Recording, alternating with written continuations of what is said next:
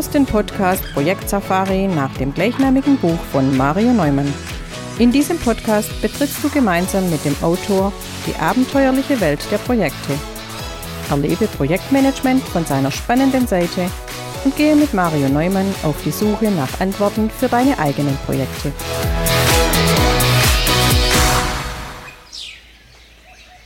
Hallo, liebe Projektabenteurer. Ihr habt es sicher gemerkt, dass das Interview der Woche eine Weile auf sich warten ließ. Mein heutiger Gast, Thomas Sternkopf, war zwischenzeitlich verhindert, sodass wir die Aufzeichnung ein wenig verschieben mussten. Aber nun ist es soweit. Thomas Sternkopf ist geschäftsführender Gesellschafter der Sternkopf Consulting. Ich habe ihn eingeladen, weil immer mehr Unternehmen das Potenzial agiler Arbeitsweisen erkennen.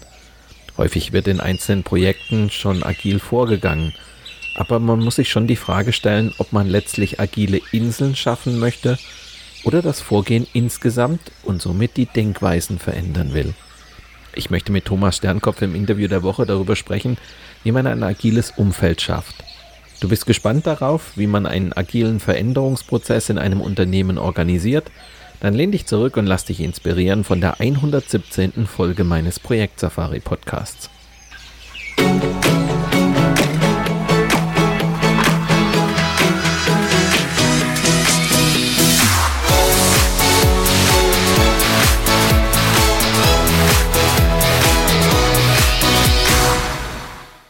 Hallo und herzlich willkommen, Thomas Sternkopf, zum Interview der Woche. Ich grüße Sie.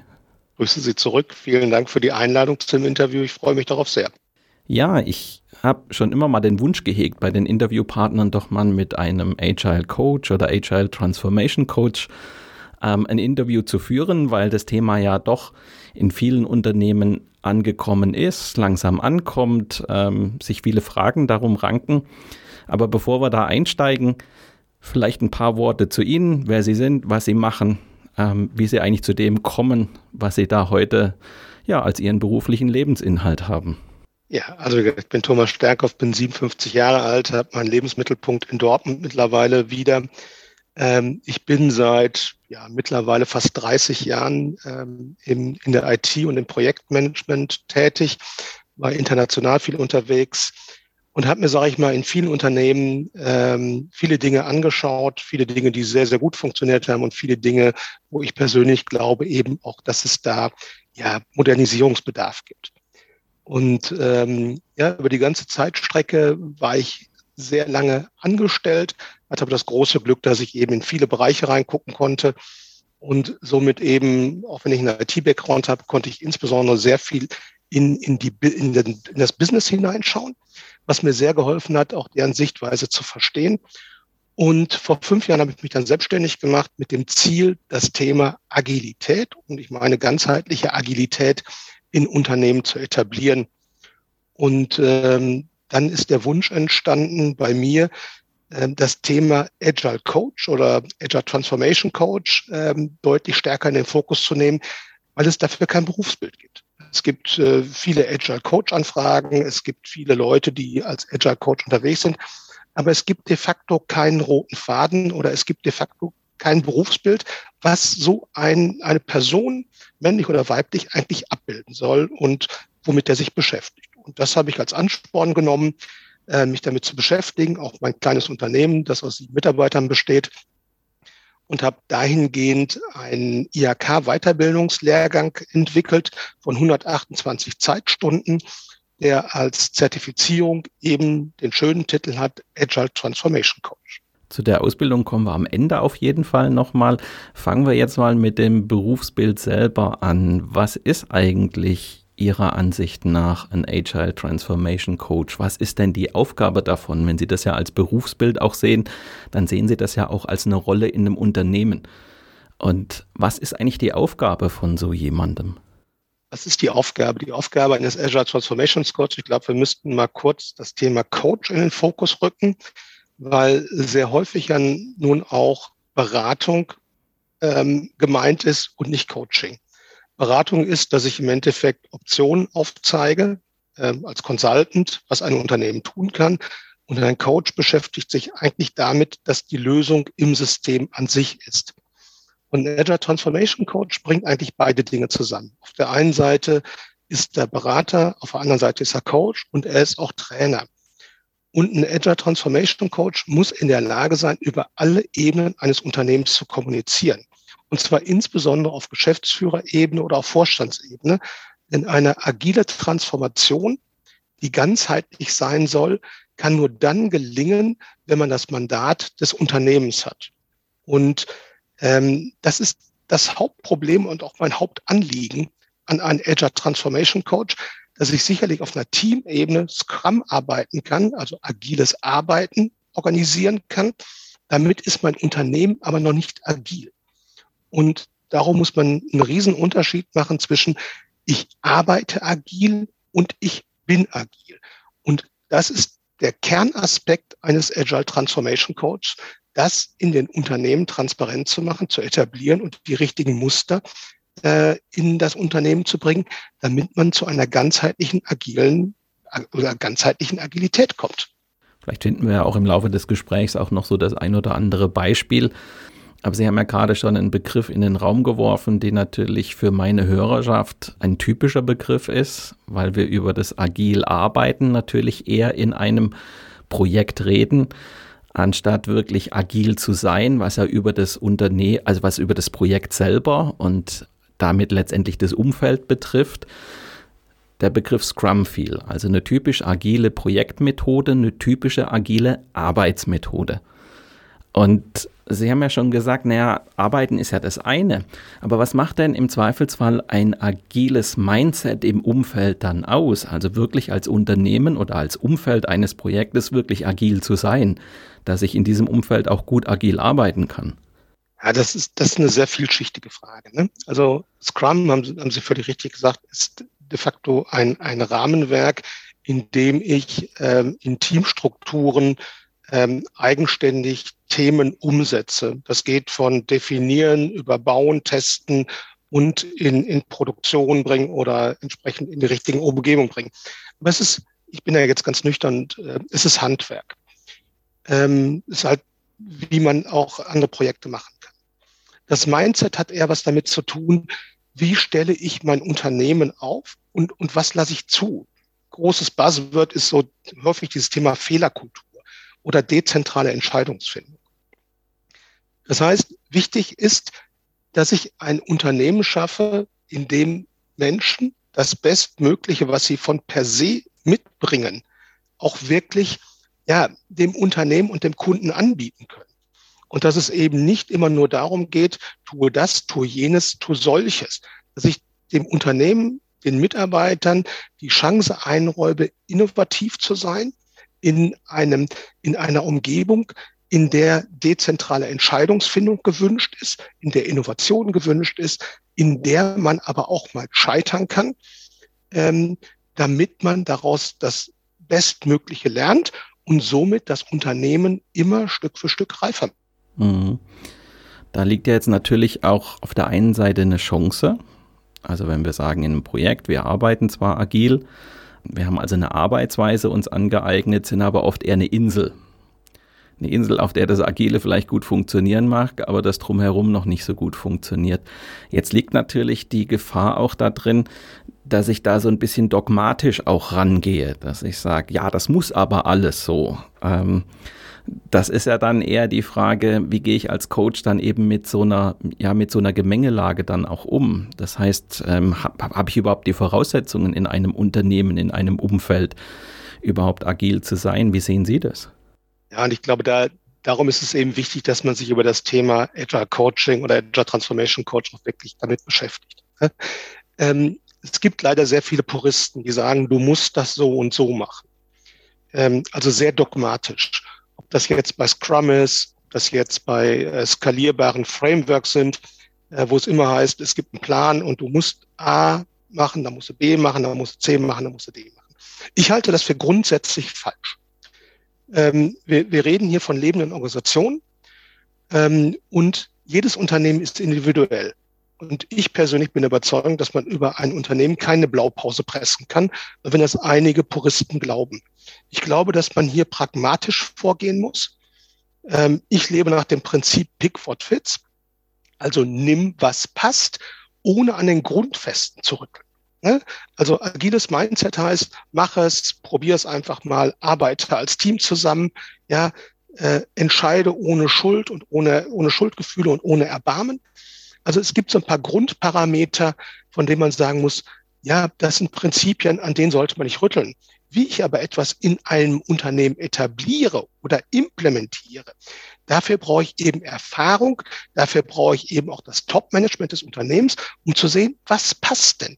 Und darum mein dringender Appell immer, ja, es pragmatisch zu machen, auf das Unternehmen zugeschnitten und sehen, wie kriege ich die, die meisten Menschen in dem Unternehmen damit auch hinter mich und wie äh, kriege ich Mehrwerte generiert dadurch.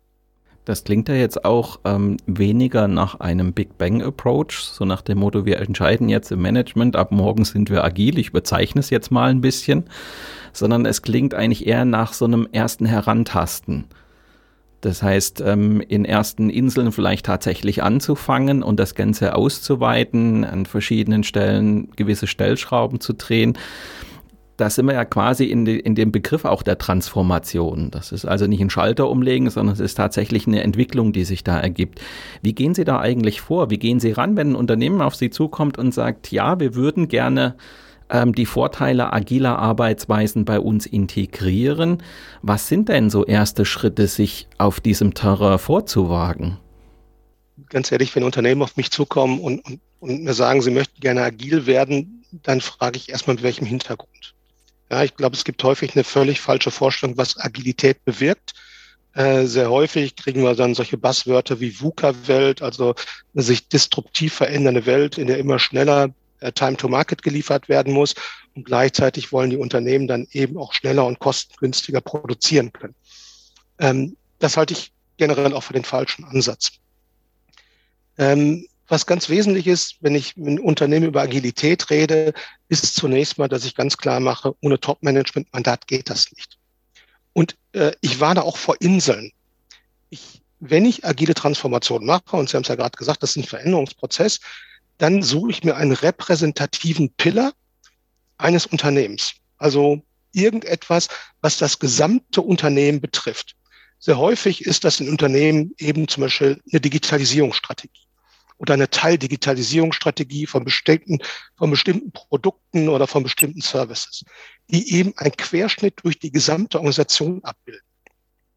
Und da geht man auch nicht mit einem Big Bang Approach vor, sondern da bleibt man in meinen Augen am besten auch ähm, in, in der Logik, dass man evolutionär vorgeht, also in Schritten, Stück für Stück. Das kennen die, die Menschen, die sich mit Agilität und Lean beschäftigen, aus dem Lean-Ansatz heraus. Gerade aus der Kanban-Logik sagt man auch immer, ne, gehe evolutionär, nicht revolutionär vor. Und dann versucht man das über eine repräsentative Schnittmenge ein Unternehmen Stück für Stück zur Reife zu bringen. Natürlich mit Training, mit Coaching, äh, mit Begleitung, sich auch Fehlschläge zuzugestehen. Das ist auch ganz wichtig. Es funktioniert nicht immer alles am Anfang, bevor man es dann weiter ins Unternehmen skaliert. Wesentlich ist aber, dass das Top-Management von Anfang an praktisch der Sponsor dieses Prozesses ist dabei passiert ja auch was mit der Firmenkultur normalerweise. ja, genau. Ähm, es gibt sehr häufig den Satz, dieses Vorgehen passt nicht zu unserer Kultur. Und dann sage ich immer, absolut, Sie haben total recht. Natürlich passt das nicht zu Ihrer Kultur. Was muss man verändern? Man muss die Arbeitsweise verändern, um die Kultur zu verändern. Die, Ver die Verankerung der Arbeitsweise in der Kultur ist in der Regel der letzte Schritt und dadurch ändert sich dann auch die Kultur Stück für Stück. Denn man muss ja mal eins wirklich im Hinterkopf behalten und das ist auch etwas, was ich nicht müde wäre, den agilen Coaches mit auf den Weg zu geben. Die meisten Unternehmen, mit denen Sie arbeiten, sind verdammt erfolgreich gewesen und bis dahin gekommen, wo sie heute sind. Allerdings mit Mustern aus der Vergangenheit. Und das ist auch richtig so. Wenn wir Veränderung machen wollen, dann wollen wir ja Muster in die Unternehmen bringen, die die Fragen der Zukunft beantworten. Und das kann man nur evolutionär machen. Ja? Und über diese Vorgehensweisen, dann verändert sich die Kultur irgendwann. Da gibt es doch bestimmt auch Firmenkulturen, die so einen Wandel behindern, oder? Ach ja, natürlich, ich sag mal, ähm, wir tun uns immer sehr schwer mit, ich meine, die meisten Unternehmen sind heute eben noch klassisch top-down organisiert, ne? Command und Control. So, ähm, das fängt bei großen Versicherungskonzernen an, geht hin bis zu Mittelständlern und Einzelunternehmen. Natürlich ist je, ja, die Unternehmen, die von, von kleinen, also kleine Unternehmen, mittelständische Unternehmen häufig deutlich komplexer oder Körperschaften öffentlichen Rechtes aus dem öffentlichen Sektor. Ja, weil da ist es manchmal gar nicht das Problem, ähm, mit den Menschen über Agilität zu reden. Sie haben eine ganz andere Herausforderung da. Das Top-Management möchte das wohl, dass man deutlich agiler wird. Ähm, gleichzeitig möchte das Top-Management aber auch die Zügel in der Hand behalten. Das ist nun mal der Widerspruch, mit dem wir uns tagtäglich zu beschäftigen haben. Aber es gibt eine ganz andere Herausforderung. Viele Mitarbeiter kommen mit der plötzlichen Freiheit gar nicht zurecht. Und äh, daran scheitert es dann häufig.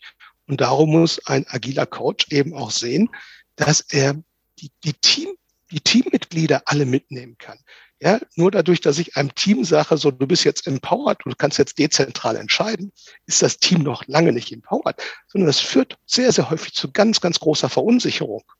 An dieser Stelle ein kurzer Hinweis in eigener Sache. Wenn du mehr über die spannende Welt der Projekte erfahren willst, besuche auch unser Online-Magazin Abenteuer Projekte.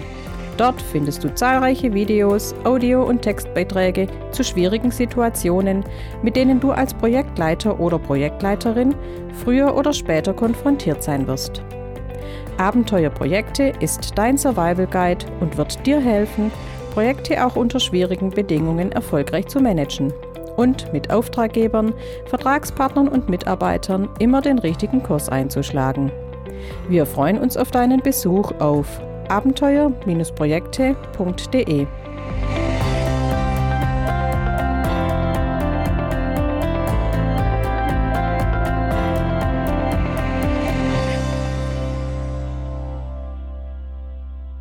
Jetzt sind wir ja schon bei dem Thema Hierarchien eine agile Transformation macht ja auch was mit Hierarchien. Wir sind vielleicht nicht flach von der Hierarchie, aber wir sind zumindest durchlässiger, wie Sie das mal gesagt haben.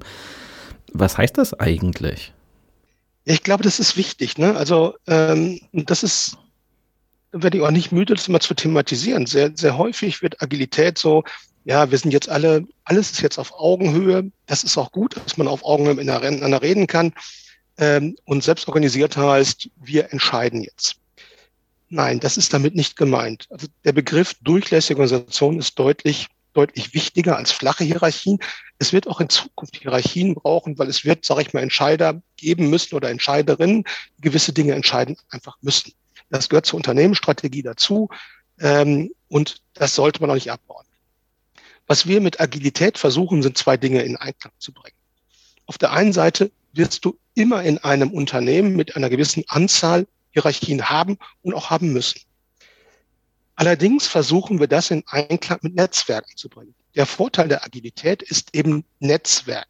Das kennen wir aus dem Kindergarten, aus der Sandkiste. Wir hatten früher keine Hierarchien. So, und wenn man in einem Start-up heute ist, fängt man de facto auch mit einem Netzwerkteam an.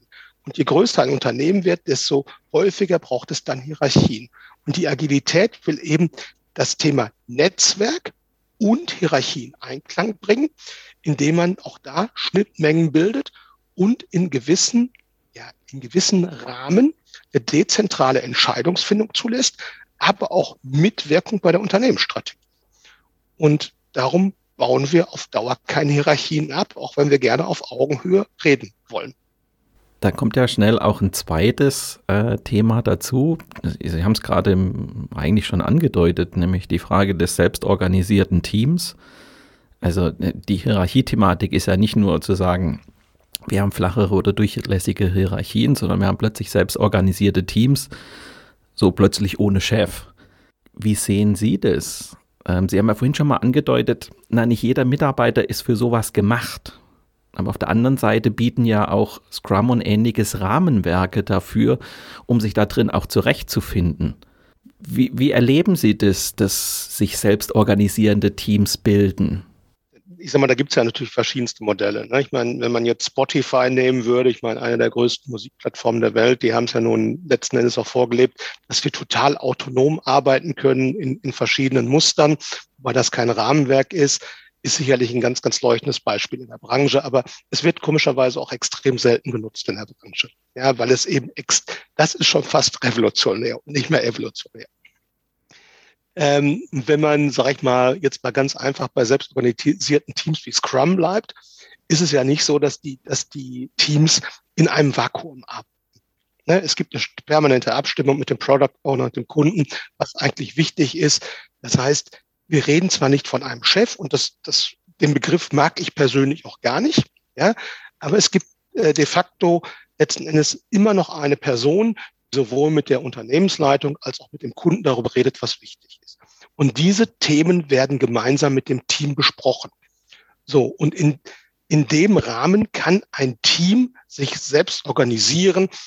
Das Prinzip ist nämlich, ja, Pull, also ich nehme mir eine Aufgabe und bringe sie zu Ende, anstatt dass ich eine Aufgabe zugewiesen bekomme. Also ähm, wir, wir schaffen keine luftleeren Räume. Wir sind immer noch in einem Unternehmen, was am Ende Mehrwerte für das Unternehmen, den Kunden und die Menschen liefern soll. Und da braucht es halt eben auch auf Dauer Spielregeln, ohne dass man immer den Titel hat, ich brauche einen Abteilungsleiter, Bereichsleiter. Die, die Jobbezeichnungen ändern sich halt eben zu Product Manager, Product Owner oder Business Owner, wobei man hier aufpassen sollte, dass man die Begriffe nicht nur umlabelt, sondern sie auch wirklich lebt. Ich kann mir vorstellen, dass hier natürlich insbesondere so ein Agile Transformation Coach durchaus gut zum Zuge kommen kann, also ein wichtiges Tätigkeitsfeld hat, weil so ein selbstorganisiertes Team entsteht ja nicht von alleine. Ähm, ich hatte vor ein paar Monaten ein, äh, eines der Interviews mit dem Armin Pockendorf, der ja einer der Koryphäen auf dem Thema Teamdynamik ist. Und da ist natürlich klar, wenn ich irgendwo einen Spieler aus dem Spiel nehme, nennen wir ihn mal Chef, dann entstehen ja eigene Dynamiken. Die Dynamik kann sein, dass sich das Team überhaupt nicht zurechtfindet in dieser Situation. Das kann sein, dass es dort andere gibt, die gerne in die Position reinspringen. Da will ich aber gar nicht so sehr drauf raus, sondern was ist eigentlich in dem Moment die Aufgabe von einem Agile Transformation Coach oder jemand, der diesen Prozess begleitet, dass also dieses Selbstorganisierte überhaupt entstehen kann? Also ich sag mal, Wesen ist erstmal viel Kommunikation, ja, und im Endeffekt äh, mehr über die Chancen zu reden als über, über die Bedenken. Ja, ähm, wenn, Sie jetzt mal bei der Scrum-Logik bleiben, ist es ja normalerweise so, dass es neben dem Product Owner und dem Development Team, ähm, die für die Umsetzung verantwortlich sind und für das Testen, äh, einen Scrum Master gibt. Und der Scrum Master ist ja eigentlich der sogenannte Servant Leader, äh, wobei ich mich mit dem Begriff Servant Leader immer ein bisschen schwer tue. Und darum grenze ich es auch zum Agile Coach ab, äh, den ich als Supportive Leader bezeichne. Aber der, der Scrum Master ist ja eigentlich dafür da, nicht nur sein Team zu schützen, sondern methodisch zu unterstützen. Ja, das heißt, der muss herausbekommen, wie funktioniert die Teamstruktur? Ja, ähm, gibt es Konflikte? Sind, ist das Team dysfunktional? Und wenn das Team dysfunktional ist, woran ist es dysfunktional? Also meistens ist ja Dysfunktionalität hat was mit Vertrauen zu tun. Das Vertrauen funktioniert nicht. Oder wir haben nicht die gleichen Ziele. Ja, das heißt, es gibt Spannungen im Team. Und Scrum Master ist eigentlich dafür da, um das zu thematisieren. Da muss man nicht immer Cora Publikum machen, auch wenn man Daily Stand-Up hat. Man kann mit den Leuten einzeln reden. So, und wenn der Scrum Master nicht weiterkommt, und ich meine, wir, wir überschätzen vielleicht auch viele Menschen, ähm, was, was so Scrum Master-Tätigkeiten angeht. Heutzutage in vielen Unternehmen schickt man irgendjemand zu einer Scrum Master-Schulung, die dauert zwei Tage, dann bist du der Scrum Master für ein Team und du sollst im Endeffekt ja Teammanagement machen, du sollst Konfliktmanagement machen, du sollst Organisationsentwicklung mitmachen. Ich glaube, dass wir die Menschen damit auch teilweise überfordern, dass wir da nicht fair sind. Und genau da setzt das Agile Coaching an. Scrum Master braucht auch jemand, mit dem er darüber reden kann. Ja, der ihm methodisch Hilfe geben kann, der ihm genau diese Aspekte mitgeben kann. Was passiert denn bei Teamkonflikten? Wie, wie kann ich dem begegnen? Oder wie kann ich proaktiv feststellen, dass etwas nicht stimmt? Ja, manche Menschen sagen ja gar nichts dazu. Also ich muss doch die Warnsignale mitbekommen, dass jemand vielleicht gar nichts mehr sagt, äh, dass die Leute sich nicht angucken, dass ich so unterschwellige Konflikte habe. Also die, diese Scrum Master Rolle und Agile Coach Rolle, ist in meinen Augen äh, ja eine, eine sehr starke Rolle, die auch sehr stark in den Vordergrund gemacht werden muss, weil es eben im Wesentlichen um People Management geht. Es geht um Mitarbeitermanagement. Und das ist doch das, und das ist auch meine Kritik an, an vielen Organisationen, die wir haben, ähm, was uns in vielen Unternehmen fehlt. Ja, wir haben zwar sogenannte Abteilungsleiter und Bereichsleiter, aber wer wird denn Abteilungsleiter? In der Regel der beste Experte, nicht der beste People Manager. Und wir müssen deutlich mehr ja, wieder People Management in den Vordergrund, Vordergrund bringen. Ja, Führungskräfte müssen wissen, wie man mit Menschen umgeht. Wir gehen mit Menschen um und nicht mit Ressourcen. Und das müssen wir in den Vordergrund bringen. Und darum ist die Kombination, ich habe hier einen, ich habe einen Product Owner, der sich um das Produkt kümmert. Ich habe einen Scrum Master, der sich um die Menschen kümmert. Und ich habe einen Agile Coach, der beiden helfen kann, ja, den, den Menschen zu helfen. Darum geht's. Damit dieses Team, was sich ja selbst organisiert, in gewisser Weise, tatsächlich auch zum Fliegen kommen kann. Also sprich ein Umfeld vorfindet, in dem sich es auch entfalten kann. Wir haben, wir haben also bei uns im Unternehmen so ein ganz, ganz blödes Buzzword kreiert dafür. Ne? Wir haben einfach gesagt, und wenn es keinen Spaß macht, machen wir was falsch. Ja, also ich meine, natürlich ist Arbeit nicht immer Spaß. Das, das geht uns allen so. Aber ich muss doch zumindest zu 90 Prozent, muss ich doch einfach Spaß daran haben, was, was da auf mich zukommt. Und wenn ich mich beteiligen kann, ist es natürlich deutlich wertvoller, als wenn ich den ganzen Tag gesagt bekomme, was ich zu tun habe. Aber dann muss ich eben auch es schaffen, ein Umfeld zu schaffen, in dem die Tyrannei nicht überwiegt, ja, in dem auf den Menschen Rücksicht genommen wird. Ja, und das heißt ja nicht, dass der Mensch sich in die Hängematte legt, sondern wir, es gibt Bedürfnisse. Es gibt Bedürfnisse von Menschen. Menschen wollen wertgeschätzt behandelt werden. Ja, und wenn ich Menschen wertgeschätzt behandle und wenn ich ihre intrinsische Motivation entfachen kann. Wenn die meisten Menschen sind eigentlich mit guten Motivationen in ihrem Beruf gestartet. Und wir haben denn das über Jahre abtrainiert. Wir müssen das wieder nach oben bringen. Und das ist für mich Agilität. Ich würde gerne noch mal einen kleinen Schwenk nehmen. Und ähm, jetzt haben wir ja gesagt oder haben uns mal angeguckt, wie so, ein, wie so eine Organisation agil werden kann. Haben verschiedene Aspekte uns angeguckt. Ich würde gerne noch mal den Schwenk dahingehend nehmen, was passiert eigentlich mit Projekten in agilen Organisationen? Was verändert sich da eigentlich? Ja, das ist eine sehr, sehr spannende Frage.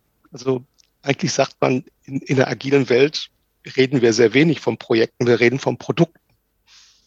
Ähm, und wenn, wenn man sich auch mal Scrum anschaut, ne, was ja so die Grundlage von, von der agilen Transformation auch ist, was so eigentlich der, der, der Anstoß war, sich mit diesen Modellen zu beschäftigen, sagt Scrum ganz klar, Scrum beschäftigt sich nicht mit Projekten, sondern mit Produkten.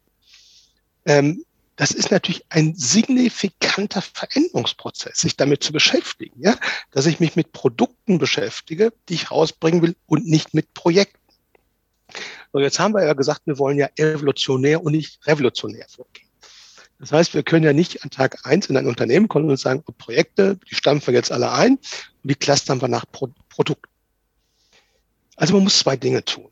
Ja, man muss auf der einen Seite sehen, wie kann ich diese Projekte vielleicht so strukturieren, dass ich sie agiler umsetzen kann.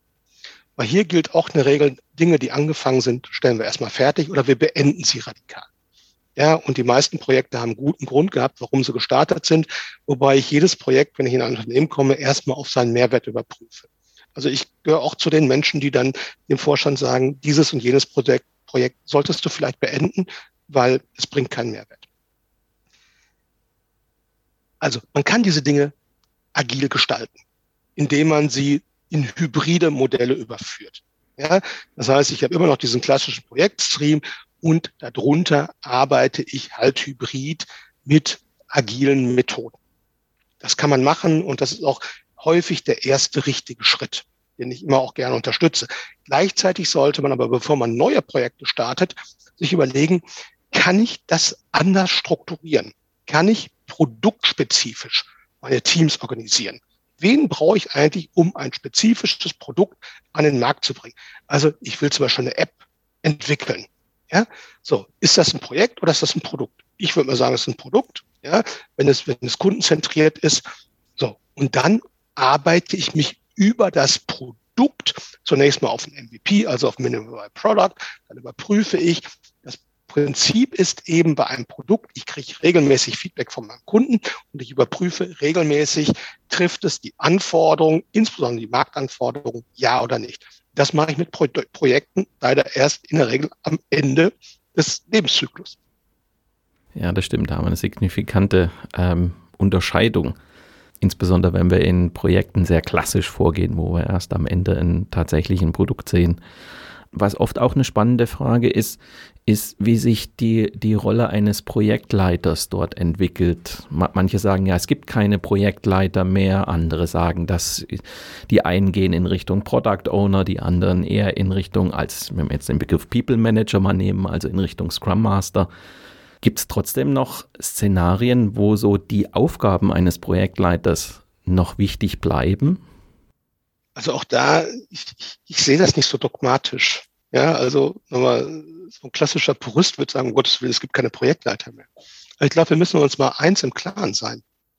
In einer agilen Organisation kann ich durchaus Wasserfallprojekte haben. Ja, also das ist ganz wesentlich. Nur dadurch, dass ich eine agile Organisation habe, heißt das nicht, dass ich keine Wasserfallprojekte mehr mache.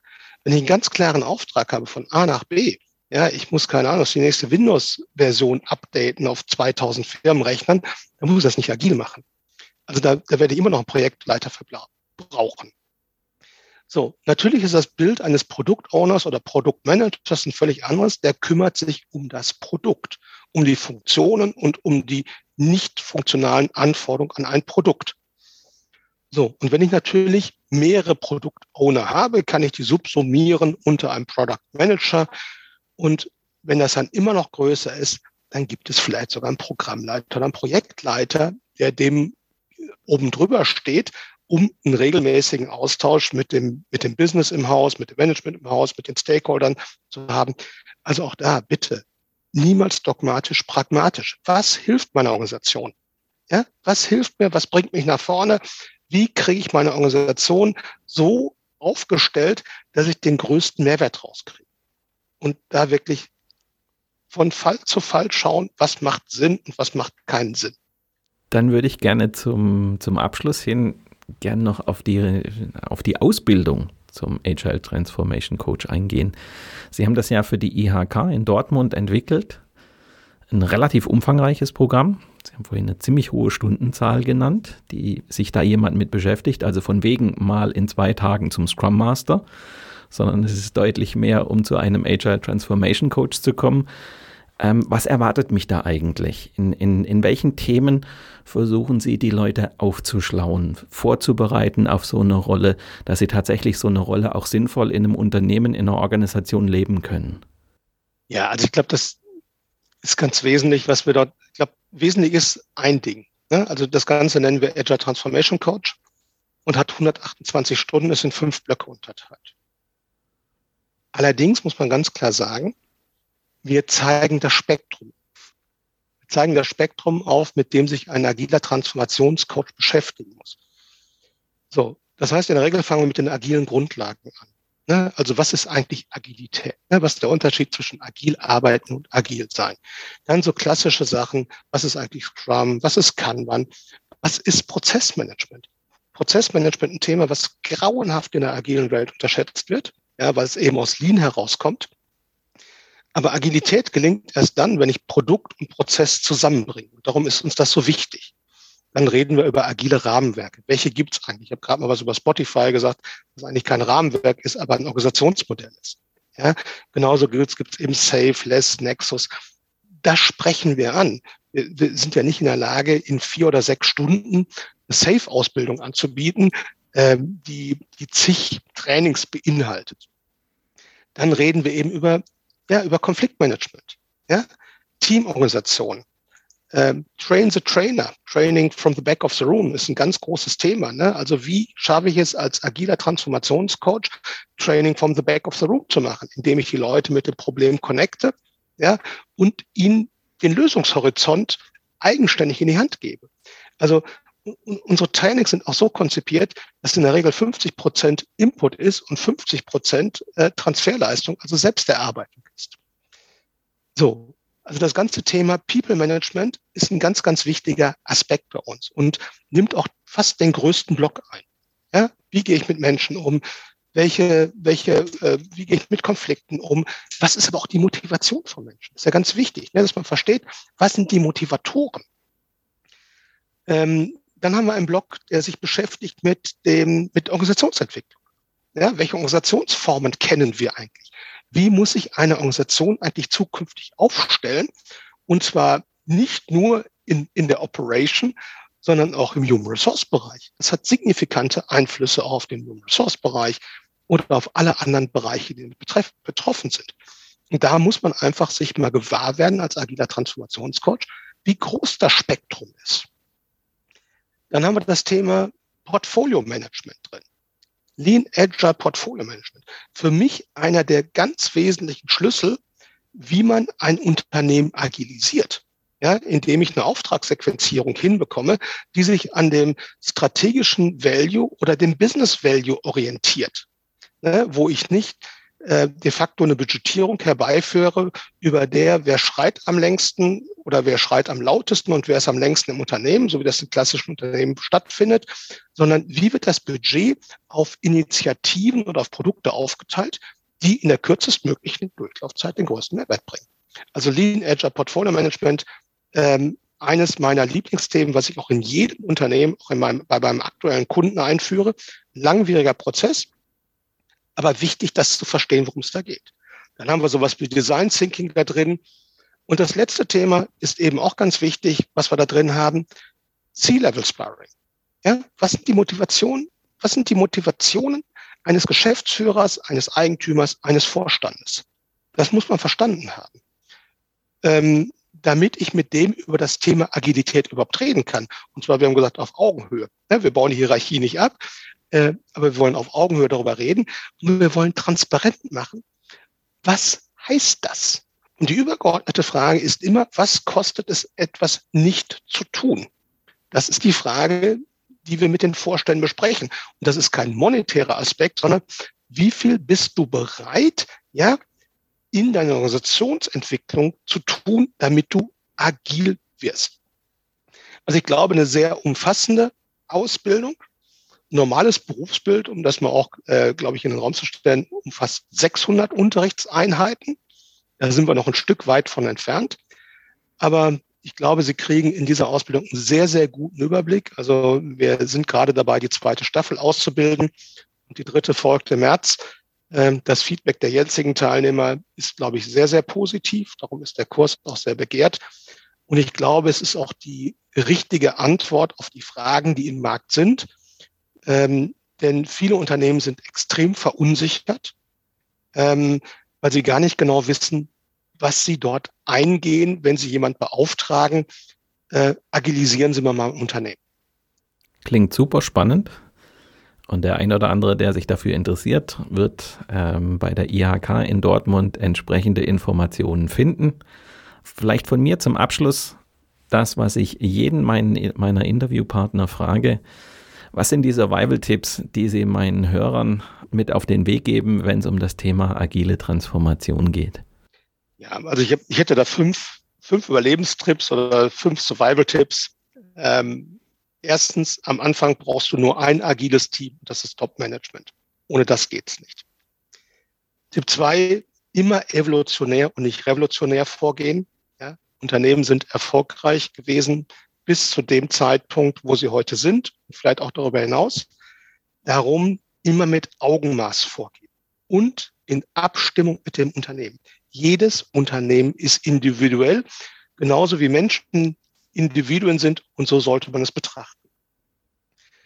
Drittes ist für mich nicht nur das Label ändern. Sehr häufig erlebe ich, dass Dinge einfach umgebrandet werden. Ne, wir sind jetzt agil. Der Projektleiter ist der Product Owner, und der beste Entwickler ist jetzt der Scrum Master. Wenn verändern, dann bitte konsequent verändern und sich darüber im Klaren sein, was die Unterschiede zwischen der klassischen Welt sind und der agilen Welt. Vierter Punkt für mich ganz wichtig, Einbindung bieten. Ja, wenn ich Veränderung mache, Menschen einbinden und zwar über alle Organisationslevel. Ja, Und auch da gilt, wer nicht dabei ist, kann nicht entscheiden. Ähm, darum große Beteiligung bieten. Und Sie werden dann immer erleben, dass einige Menschen sagen, da kann ich nicht, da kann ich nicht, da kann ich nicht. Den sage ich immer, wenn es nicht wichtig genug ist, es ist deine Entscheidung. Und der letzte Punkt, der mir ganz wichtig ist, den haben wir, glaube ich, im Interview kurz thematisiert. Kulturwandel kommt zuletzt und nicht zuerst. Man muss erst die Arbeitsweise verändern, dann verändert sich die Kultur. Dann sage ich vielen herzlichen Dank, Thomas Sternkopf, für das Interview, für die Zeit, die Sie sich genommen haben. Dankeschön. Ich sage vielen Dank, äh, Mario Neumann. Es hat mir sehr viel Freude bereitet. Bleiben Sie gesund. Bis bald. Das wünsche ich auch. Danke.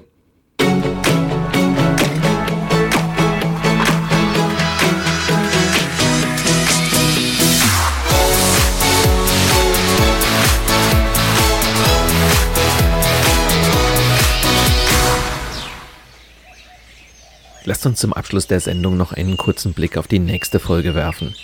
In der möchte ich das heutige Gespräch nochmal aufgreifen. Thomas Sternkopf hat heute geschildert, wie schwierig so ein Prozess der Transformation sein kann. Oft genug geraten solche Veränderungsprozesse auch ins Stocken.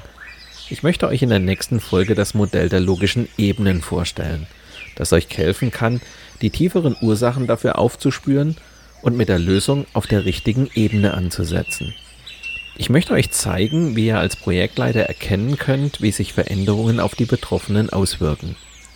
Wenn du gespannt darauf bist, wie du den Veränderungsprozess in deinem eigenen Projekt unterstützen kannst, dann höre doch in zwei Wochen wieder rein oder abonniere einfach meinen Podcast Projekt Safari bei SoundCloud, Spotify, Google oder Apple Podcasts. Dann bleibst du immer auf dem Laufenden. Mit diesem kleinen Hinweis endet die heutige Episode meines Podcasts Projekt Safari. Danke fürs Zuhören, hinterlasst mir eine positive Bewertung auf eurer Podcast-Plattform und bleibt mir auch während der kommenden Episoden treu. Euer Mario Neumann.